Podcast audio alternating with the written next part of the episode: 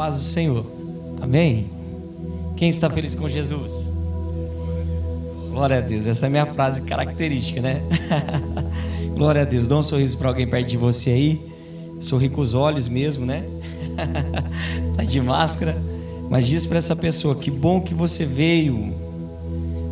Glória a Deus. Damos graças ao Senhor também por você que está aí na internet. E a gente quer te pedir para você compartilhar essa este culto com alguém. Amém. E você que está aqui comigo, por favor, abra sua Bíblia no livro de Eclesiastes, Eclesiastes capítulo 3, verso 1. Gostaria de falar nessa. Nossa, sorriso. Ficar bonito. Bonito não, arrumado, né? Glória a Deus. É, compartilhar com vocês uma palavra que o Senhor tem colocado no meu coração. Nessa tarde eu pensava assim, o que o Senhor deseja falar conosco nessa noite, né? E o Senhor colocou essa mensagem no meu coração. Eu entendo que Deus quer falar sobre tempo e propósito comigo e com você. É, a minha oração é que o Senhor tenha misericórdia da minha vida e fale alguma coisa com você, com seu coração. Amém?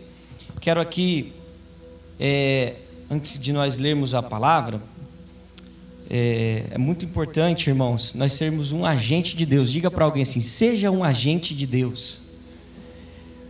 Existe tanta corrente de tragédia, né? Como assim corrente de tragédia? Cada notícia ruim a pessoa passa para frente, fala com dois, três, dez.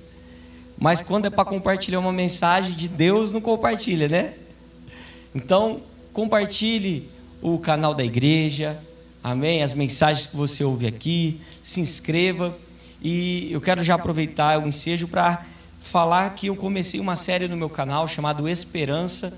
Todo sábado, às 19 horas, vai ao ar um, um episódio.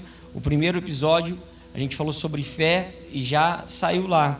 Se você puder, se inscreva. E se gostar, compartilhe. Achar relevante, compartilhe com alguém. Amém? É, Eclesiastes capítulo 1. Quem achou, diga amém. Diz assim a tradução que eu tenho: Tudo tem o seu tempo determinado, e há tempo para todo o propósito debaixo dos céus. Você pode dizer comigo: há tempo? Não diga bem forte: há tempo para todo o propósito debaixo dos céus. Glória a Deus. Eu meditando numa mensagem, até parafraseando, até completando, complementando esse versículo, eu queria que você abrisse Lucas capítulo 4. E daqui um pouquinho a gente já vai entrar em Lucas capítulo 4. Mas enquanto você abre Lucas 4, o Senhor me colocou essa mensagem no meu coração porque eu comecei a meditar sobre o versículo 1 de Lucas, capítulo 4, capítulo 4, verso 1 de Lucas. Diz assim, ó, a tradução que eu tenho aqui, ó. E Jesus, cheio do Espírito Santo, cheio de quem, gente? De quem? Do Espírito Santo. Voltou do Jordão, diga comigo, Jordão. E foi levado pelo Espírito ao deserto. E essa frase mexeu comigo. Essa frase mexeu com o meu coração. E eu comecei a pensar, pastor, Jesus cheio do Espírito Santo, é, é, curioso, é intrigante, que Jesus cheio do Espírito Santo, ele voltou do Jordão. E quando a gente começa a pensar nas palavras, e aqui eu quero te dar uma chave, presta atenção. Se você, assim como eu, tem dificuldade de ler a Bíblia, o segredo para você entender e, com, compreender a Bíblia é você não ler o capítulo somente, só os versículos, mas preste atenção nas palavras. Aqui, a Bíblia dá uma letra e uma palavra, e Jesus, vírgula. Cheio do Espírito Santo, vírgula. Então é, é, é necessário a gente parar, a gente começar a olhar, Lucas. e, e entender o que Jesus está dizendo, o que está dizendo, o que Deus quer ao meu coração. Quem está entendendo? Amém ou não? Uma chave para você começar a entender um pouco melhor a Bíblia. Jesus cheio do Espírito Santo, porque nem sempre podemos estar cheio do Espírito Santo.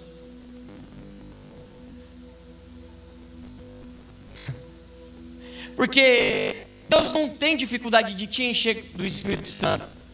Qual a dificuldade de Deus? É te esvaziar de si mesmo. Qual é a dificuldade de Deus? É que o Daniel esteja vazio de si mesmo, para que o Espírito Santo esteja completamente nele. Amém ou não? Essa é a dificuldade de Deus. Deus tem dificuldade? Claro. Porque senão não existia o livre-arbítrio, a escolha do homem. Sim ou não, irmãos? Eu costumo, eu disse na célula esses dias, né? Se Deus estivesse no controle da minha vida, eu não estava do tamanho que eu estou. É ou não é?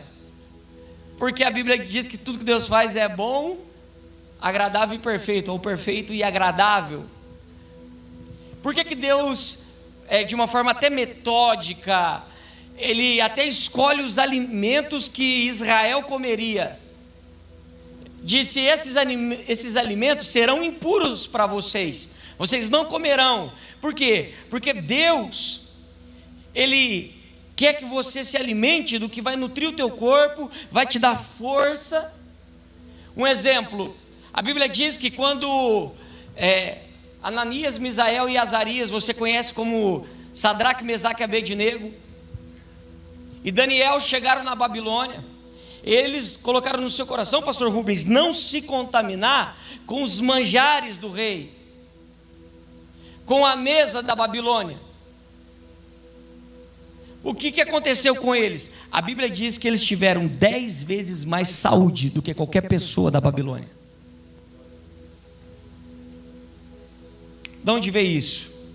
O segredo estava na palavra que Deus tinha dado a Israel. Quem está entendendo? Então, quando Deus ele dá uma palavra para mim e para você, é pensando no seu bem e no, e no meu bem. Mas o que, que o diabo quer que eu e você foque? Deus está me restringindo. Deus disse para eu não tomar refrigerante. Deus é mal. Só que você não sabe que refrigerante mata 180 mil pessoas por ano. Talvez esse dado não chegou no seu coração. Pastor, o senhor está falando que tomar refrigerante é pecado? Não, toma o que você quiser, irmão. É bênção. Só que se fosse hoje, eu desconfio que seria. Porque se te faz mal, Deus não quer que você. Quem está entendendo o que eu estou falando? Entenda, não estou falando que tomar refrigerante é pecado, hein, irmão. Pelo amor de Deus, hein? Tem umas pessoas que gostam de atravessar o que a gente fala, que é terrível, né? Mas entenda o que eu estou dizendo. Então, Jesus cheio do Espírito Santo, e olha que interessante essa exegese que eu quero fazer com você, essa interpretação de texto que eu quero fazer com você. Por que é cheio do Espírito Santo? Porque nem sempre estamos cheios do Espírito Santo. E não é a dificuldade de Deus nos encher, Gletos, mas é a dificuldade de eu me permitir ser cheio. Amém ou não? De me permitir estar cheio do Espírito Santo. Porque todos os dias eu posso ir para a presença de Deus, colocar um louvor e buscar a sua face. Ou eu posso ficar escolher ficar 3 horas, 40 minutos, algumas horas, algum tempo nas redes sociais, me divertindo, me entretendo. Quem está entendendo? E é interessante que ele voltou da onde? Olha, olha, olha ali. Olha o texto, por favor. Voltou, voltou do Voltou da onde, gente? Que Jordão? Do Rio Jordão. O que, que aconteceu no Rio Jordão? Quem sabe me dizer? Batizado, maravilha, glória a Deus. Ele foi batizado, está no, no, capítulo anterior, no capítulo 3. Se você ler, você vai ver que João diz: Eis aí o Cordeiro de Deus que tira o pecado do mundo. Amém? E ele foi ali batizado, e quando ele saiu das águas, o Espírito Santo desceu com em forma corpórea de uma pomba, e repousou sobre Cristo. Quem lembra dessa parte? Amém ou não? E quando ele repousa sobre Jesus, Jesus está cheio do Espírito Santo e cumpriu isso, e eu acho intrigante, curioso, que Jesus, cheio do Espírito Santo, o Espírito Santo não levou ele para churrascaria, não levou ele para dar uma volta no shopping, não levou ele para uma festa, o Espírito Santo levou ele para o deserto. Isso me intrigou, Deise. Eu comecei a pensar, por que, que o Espírito levou Jesus para o deserto? Pergunta para alguém aí. Curioso, né? Por quê?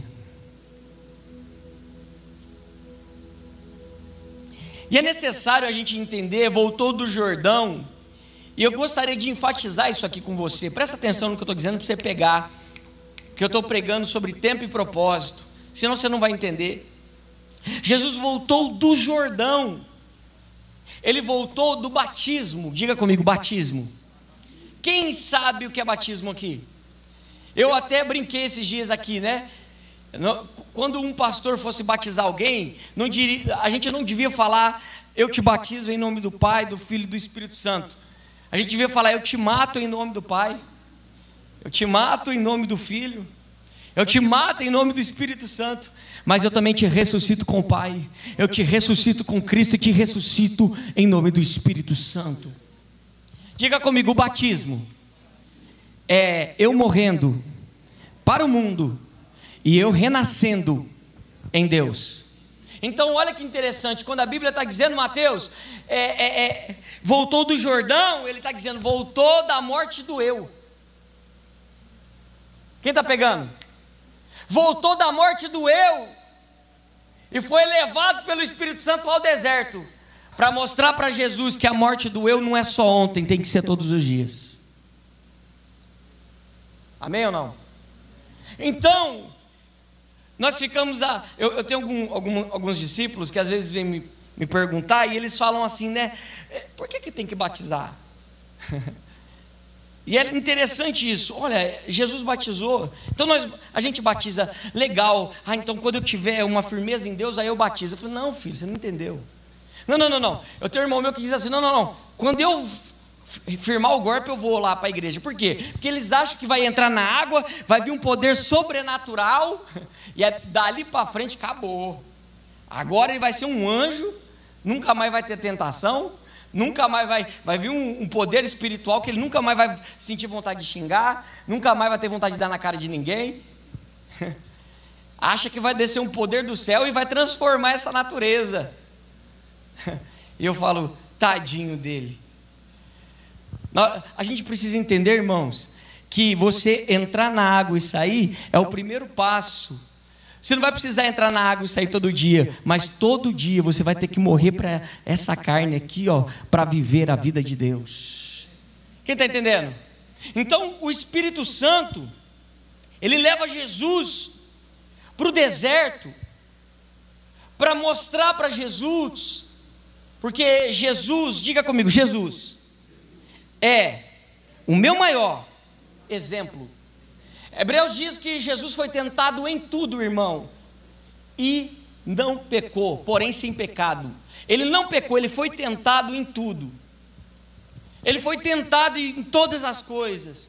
A Bíblia diz assim: por um homem, diga comigo, por um homem, diga Adão, entrou o pecado no mundo. Diga assim: por um homem, Cristo saiu o pecado do mundo. Então por Adão entrou o pecado.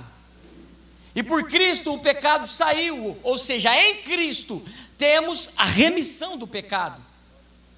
Amém ou não? Então, olha que interessante, Jesus ele venceu como homem.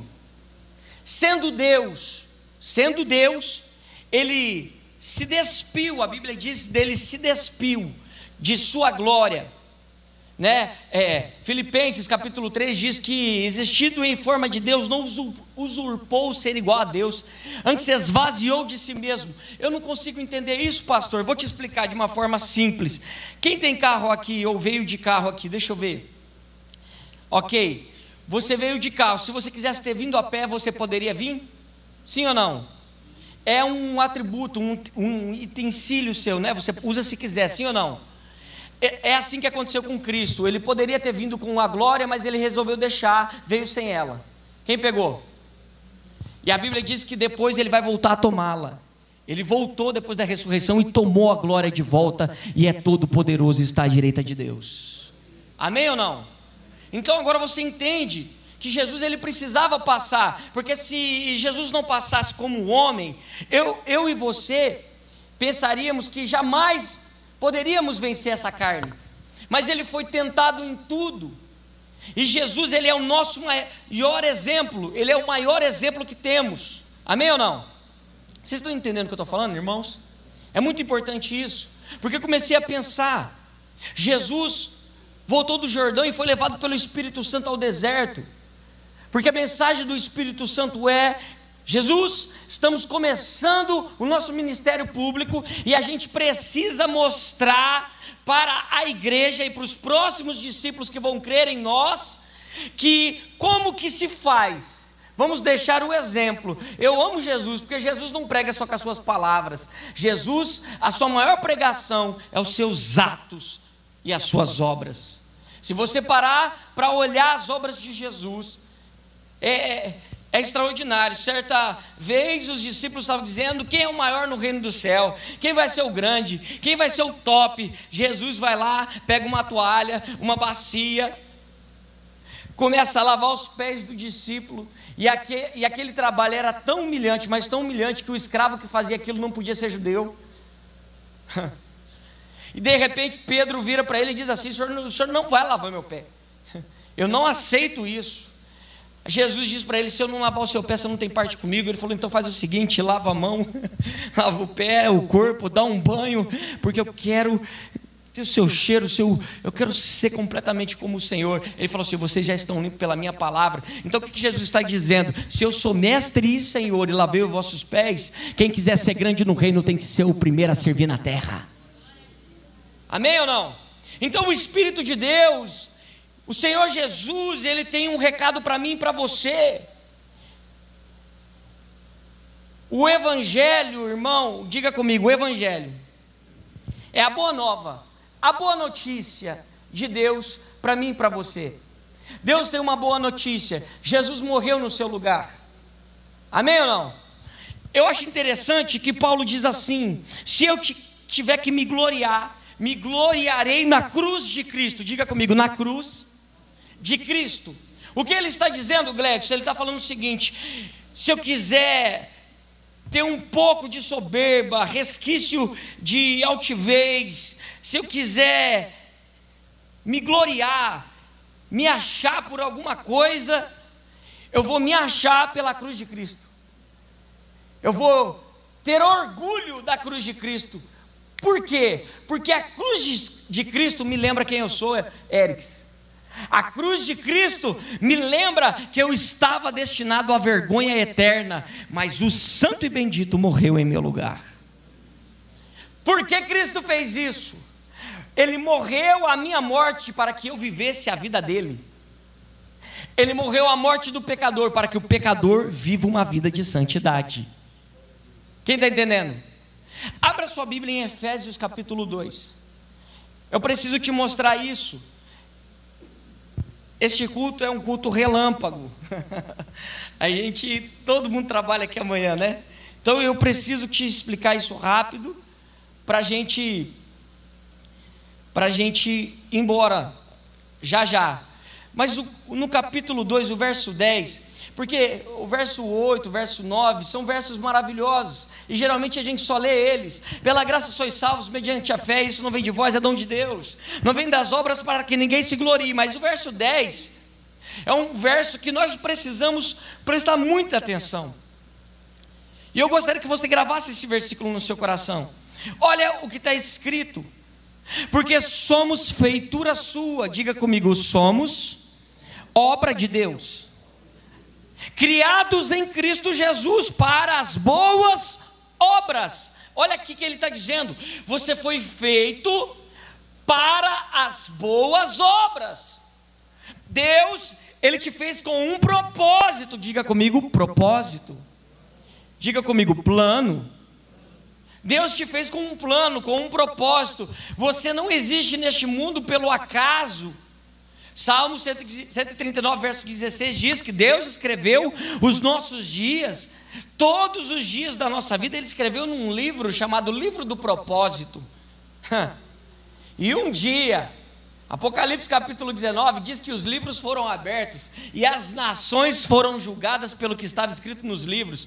Por quais são os livros? Primeiro, o livro do propósito, que era para você viver, e o livro das obras, o que você efetivamente escolheu viver. A Bíblia diz que nós seremos julgados pelas nossas obras, não pelo plano que Deus tem.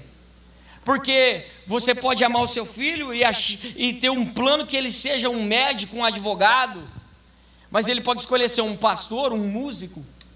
Então o plano que você desejou era até bom, mas não valeu de nada, porque o filho escolhe o que quer. Quem está entendendo? Então Deus tem um plano, e olha que interessante: eis que eu sei os planos que eu tenho para vós, diz o Senhor, planos de paz e não de mal, para vos dar um futuro, uma esperança, aquela que você espera, o futuro que você deseja. Jeremias, se não me engano, verso 20, capítulo 29, Diz que Deus tem um plano perfeito para você. Deus nunca sonhou que você derramasse um, uma lágrima de tristeza. Por que então, pastor, que a gente chora? Por que, que então que a gente passa por tribulação? Ainda que Deus não sonhou, o projeto original de Deus não era que a gente sofresse nada. Então por que há sofrimento? Por causa do pecado. O pecado é a consequência natural do que o homem escolheu. Quem está aí, diga amém. Quem está entendendo, diga glória a Deus. Fala para alguém, está pegando, irmão? Então Deus, ele, ele fez um projeto para você, um plano para você, para vo você viver nas boas obras. Amém ou não? Qual é o problema? O problema é que a boa obra que Deus quer, irmão, é inimizade contra a carne. É o oposto do que a carne quer. Você já parou para pensar, irmão, o porquê que ouvir fofoca é tão gostoso? Ou, ou você não gosta, não? Tem até um tal de fuxico, fuxico gospel. Não, você viu que fulano falou? Não, mas e a resposta do cicrano? Não, mas sério? Irmão, o programa de mais audiência do Brasil chama Big Brother Brasil. Coloca 20 pessoas para você cuidar da vida deles 24 horas por dia. Porque enquanto você cuida da vida do outro, você não cuida da sua. E a tua vida está muito bem, né? Fala para alguém assim: receba. Eu te aconselho a cuidar mais da sua vida. Porque você não vai ter tempo para cuidar da vida dos outros e com certeza você vai crescer em Deus. Amém ou não? Fala para alguém assim: eita, eu não queria ouvir essa não. Fala, mas foi de graça, irmão, receba aí. Irmão, em nome de Jesus, entenda o que eu estou falando e coloque amor nas minhas palavras. Coloque amor nas minhas palavras. Eu estou dizendo para você que o Filho de Deus, ele nos deu um exemplo, e ele é o nosso exemplo máximo de santidade, amém ou não? E de uma vida plena do Espírito Santo. E é interessante que esses 40 dias, presta atenção, o que Jesus veio fazer na terra? Diga comigo, Jesus é uma semente. Qual semente? Ele veio plantar na terra o reino de Deus de novo. O governo de Deus de novo. Só que a semente precisa morrer. Se a semente não morrer, ela não dá fruto. Ela não pode frutificar e dar fruto. Quem está entendendo? Parece que deu certo, porque Jesus morreu, ressuscitou e olha os frutos aqui. Diga glória a Deus. Nós estamos aqui porque Ele morreu e nos deu o exemplo. Então, Cristo Jesus, entenda o que eu estou falando? Ele é o exemplo do propósito de Deus. Olha para mim, presta atenção. Qual é o propósito de Deus para a sua vida? Que você seja igual a Jesus. Esse é o propósito da sua vida, é que você seja igual a Jesus. Ande nas obras que ele andou, que você liberte os oprimidos, que você manifeste na terra o reino de Deus. Tem alguém entendendo o que eu estou dizendo aqui? E olha que interessante, Deus, Ele quer que você seja a imagem de Cristo. O reflexo de Cristo, que Cristo seja gerado em você e que essa semente do Espírito Santo, que é Cristo, dentro de você, cresça tanto que as pessoas olhem para você e falem: O que aconteceu com você? Você fala assim: Não sei, só sei que eu estou dando lugar para o Espírito Santo de Deus. Só que nós precisamos entender que sempre, irmãos, nós nunca seremos o fim nós sempre seremos o meio. Diga para alguém assim: você nunca é o fim. Diga você é o meio. Porque Jesus foi o início. Alfa, o começo. E ômega, porque começa nele e termina nele. Amém ou não? Começou em Cristo, Cristo em mim. Eu transbordo na vida do meu irmão até que Cristo seja gerado nele. Alfa e Ômega. Quem está entendendo? Amém ou não? Queridos, preste atenção. Diga comigo: propósito. O propósito de Deus para você é que você transborde a vida de Deus até que alguém receba Cristo e, e Cristo seja manifestado nessa pessoa. Jesus veio nos mostrar o propósito. Há um tempo determinado para todo o propósito. Há um propósito de Deus na sua vida. Eu me converti de 16 para 17 anos. Um dia estávamos num culto, irmãos, extremamente pobre, pensa. Nem televisão a gente tinha direito. Depois de um tempo foi ter. E uma coisa que nós amávamos fazer, ir para a igreja.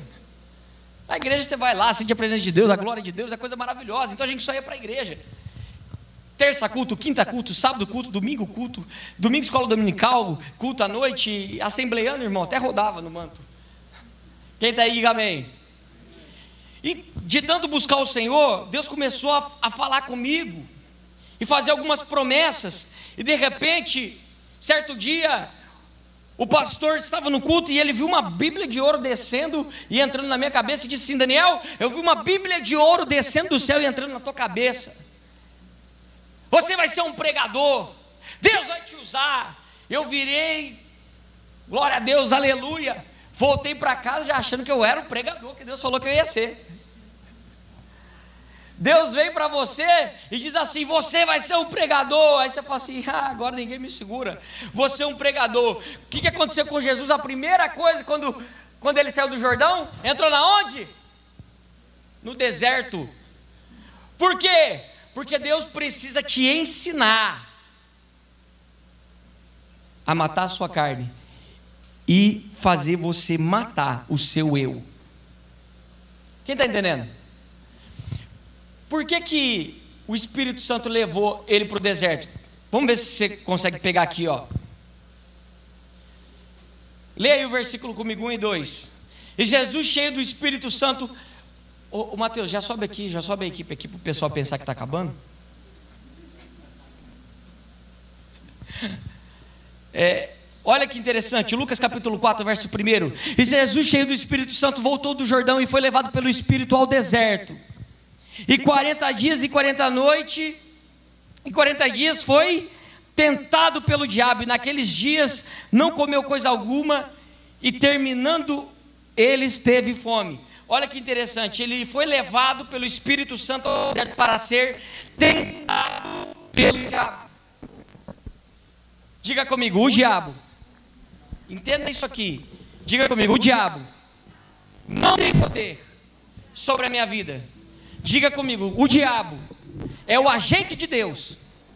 A ver se eu já estou pronto para o meu chamado. A Bíblia diz que toda tentação ela é humana. E Deus é fiel para te dar junto com a tentação um escape.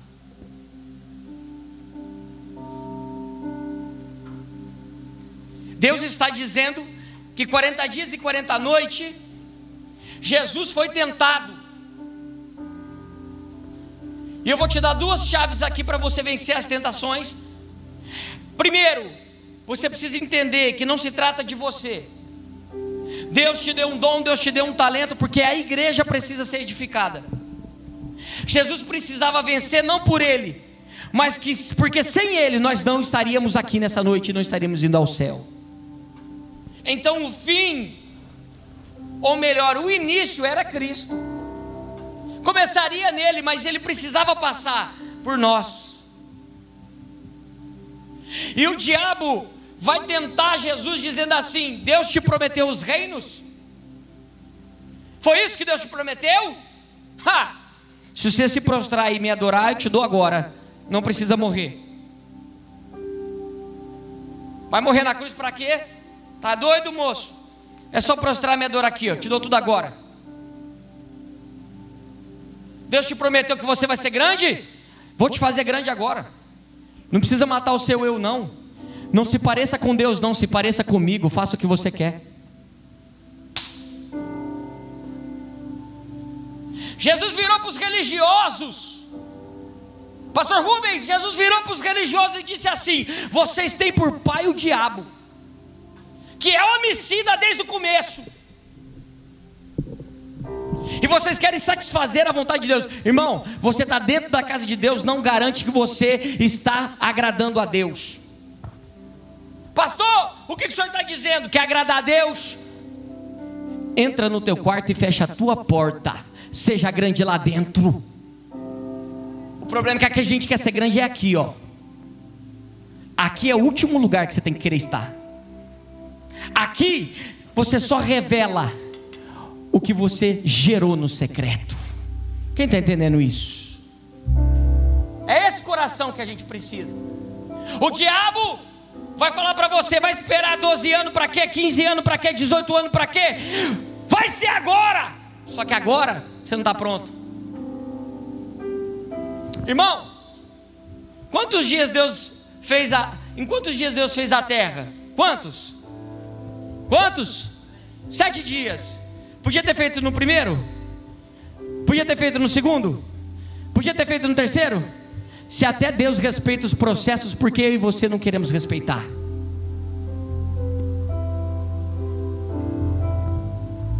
Eu e você queremos levantar prontos, acordar prontos. Eu fiquei felizão ver você tocar violão.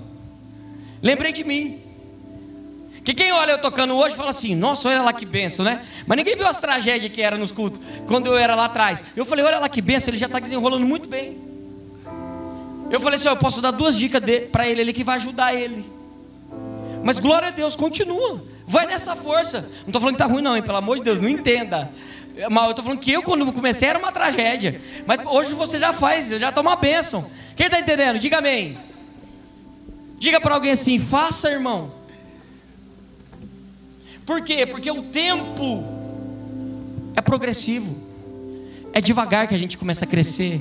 A gente vence todo dia. Eu amo Provérbios capítulo 4 se não me falha a memória, o verso 18 que diz assim: As veredas do justo é como a luz da aurora que vai raiando mais e mais até ser dia perfeito. Simplesmente faça, irmão. Faça o que Deus te chamou para fazer. Faça o que Deus colocou no seu coração. Porque hoje vai ser com dificuldade, mas amanhã você já cresceu um pouco mais, um pouco mais, até o dia que você já está fazendo com uma excelência extraordinária. Quem está entendendo isso? Fica de pé agora para você achar que está acabando mais ainda. Diga comigo o tempo e o propósito. Deixa eu te dar uma chave para vencer o diabo. Conheça a palavra. E agora, o que eu vou ler aqui talvez seja a resposta de Deus para alguém. Deuteronômio capítulo 8, você pode abrir? Deuteronômio capítulo 8, por favor. Deuteronômio capítulo 8, o diabo disse assim: Ei Jesus, está com fome? Você não é o filho de Deus? Transforma a pedra em pão.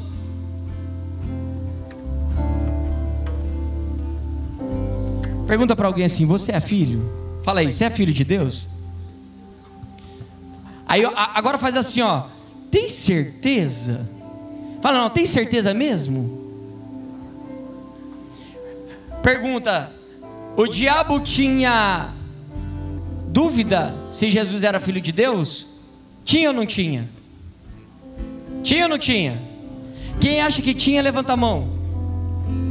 Quem acha que não tinha, levanta a mão. E você que não levantou a mão? Pilatos. A Bíblia diz que quando Jesus saiu do Jordão, pastor, uma voz saiu do céu e disse assim: ó, Esse é o meu filho amado, em quem me comprazo, o meu prazer está nele. Os homens ouviram, os demônios ouviram e os anjos ouviram. Jesus não, Jesus não tinha dúvida, os demônios não tinham dúvida, os anjos não tinham dúvida. Porque então o diabo perguntou: Se tu és o filho de Deus, tem certeza que você vai ser pregador? Tem certeza que você vai ser ministro? Tem certeza? Falho desse jeito, com fome, cansado, um trapo. Eu te conheço desde, desde quando você tinha sua glória, eu te conheço desde quando você tinha um trono, eu te conheço desde. Mas nessa condição aí, você tem certeza? Tem certeza? Ei, qual é a pergunta do diabo? Eu sei quem você é, e você sabe quem você é?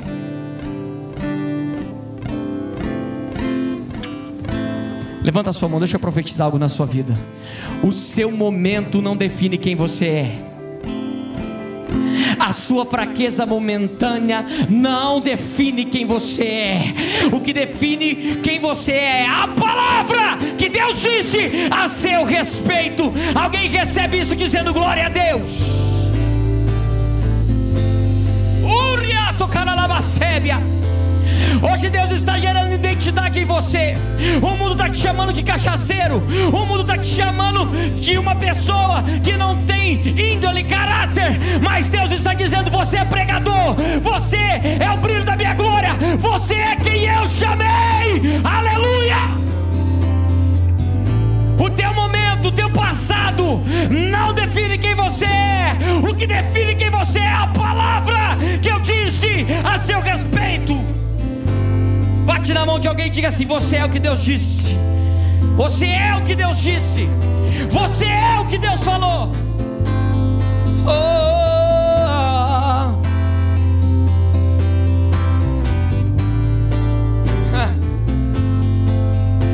Presta atenção. Oh meu Deus, eu queria ter tempo para falar isso aqui. Mas o tempo, pastor, não vai dar nem para falar do tempo. Mas o tempo ele pode ser Cronos ou Kairos. O tempo é Kairos. Quando é o tempo de Deus.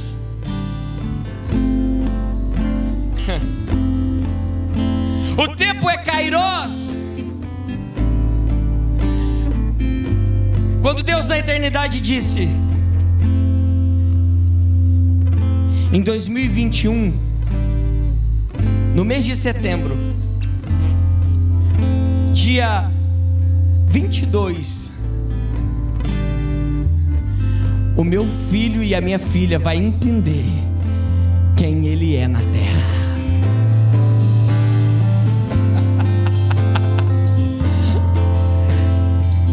E ele não é aquele derrotado que o diabo sopra no ouvido dele. Ela não é aquela derrotada, aquela mal amada. É não é quem o meu Espírito Santo disse que é. Hoje eu gero nele, hoje eu gero nela os meus projetos.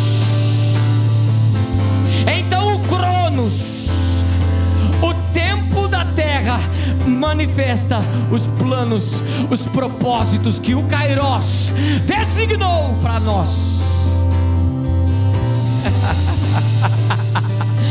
Você é o que Deus disse a seu respeito. Você é amado, você é amada. Deus te escolheu desde o ventre da sua mãe. Antes do ventre, Ele te conheceu. E Ele te chamou por profeta, por profetisa. Ele te chamou para manifestar o reino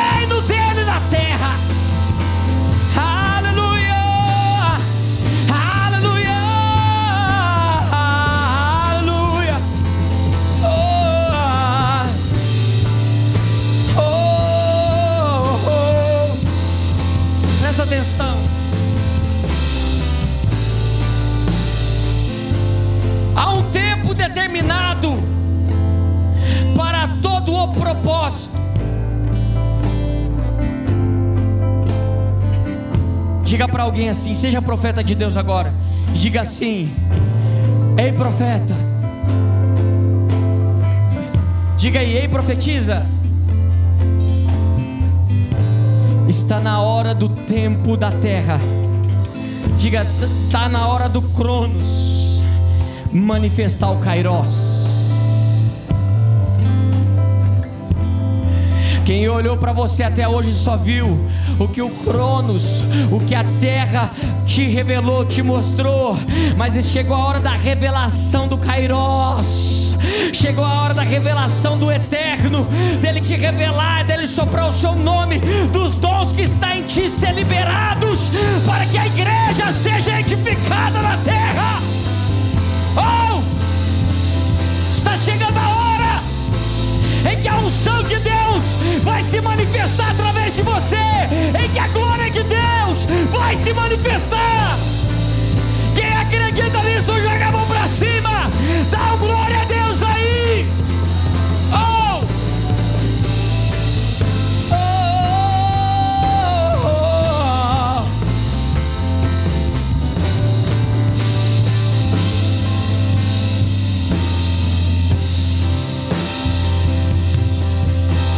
Eu queria orar por você agora.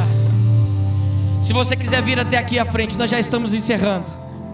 Mas você que está vivendo um tempo que não é favorável,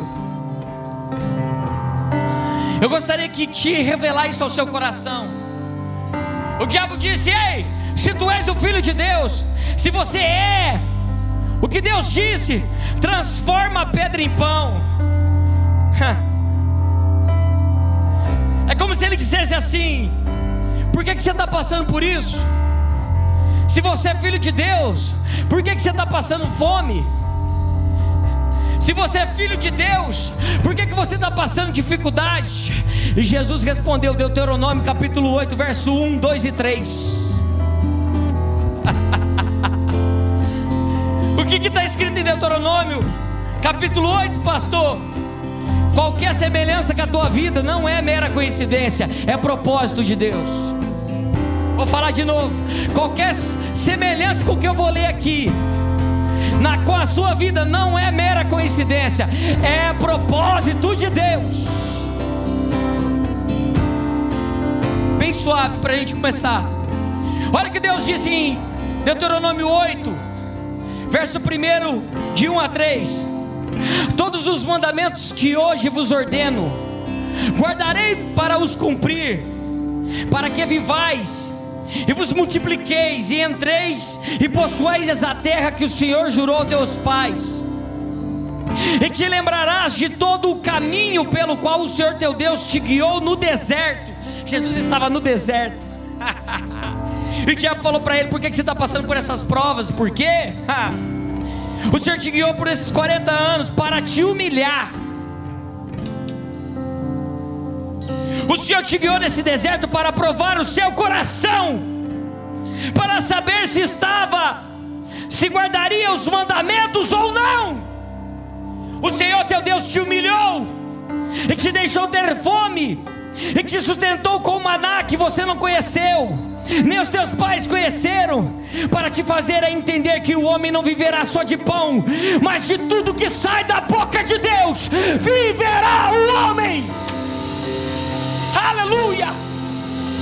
Pastor, se Deus é na minha vida, por que, que eu passo tanta prova, tanta luta, tanta dificuldade? É para você saber que não é só de pão, não é só de alegria, mas é de tudo que sai da boca de Deus.